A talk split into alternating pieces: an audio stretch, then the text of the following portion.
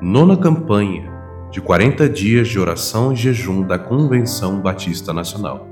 Renovação e quebrantamento. 19 dia. Despertando do sono espiritual. E, voltando para os discípulos, achou-os dormindo. E disse a Pedro: Então nem uma hora vocês puderam vigiar comigo? Mateus 26, 40. Cristo comeu a última refeição da Páscoa com seus discípulos e eles cantaram um hino juntos na noite em que Jesus foi traído. Ele lhes disse que seu corpo estava partido por eles e que seu sangue derramado inauguraria a nova aliança.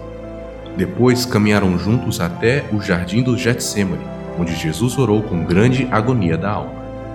É impressionante o quanto Jesus desejava companhia nesse momento. Ele levou os discípulos consigo até o jardim pediu que os três mais próximos o acompanhassem, porém, eles dormiram e foram repreendidos.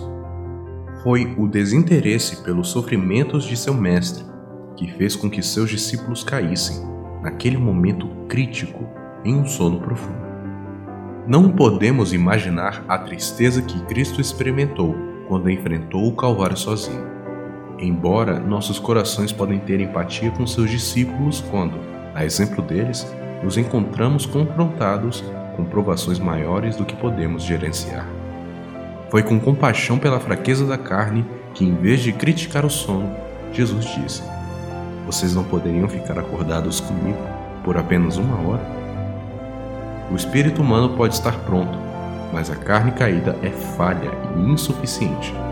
Foi somente no Pentecostes que o Espírito Santo de Deus, residente permanente, veio morar em sua igreja e fornecer a força suficiente de que todos nós precisamos para fazer a obra de Deus. Somente em seu poder podemos despertar do sono espiritual e orar sem cessar, vivendo como Cristo viveu. Guilherme Souza, autor do livro Discipule.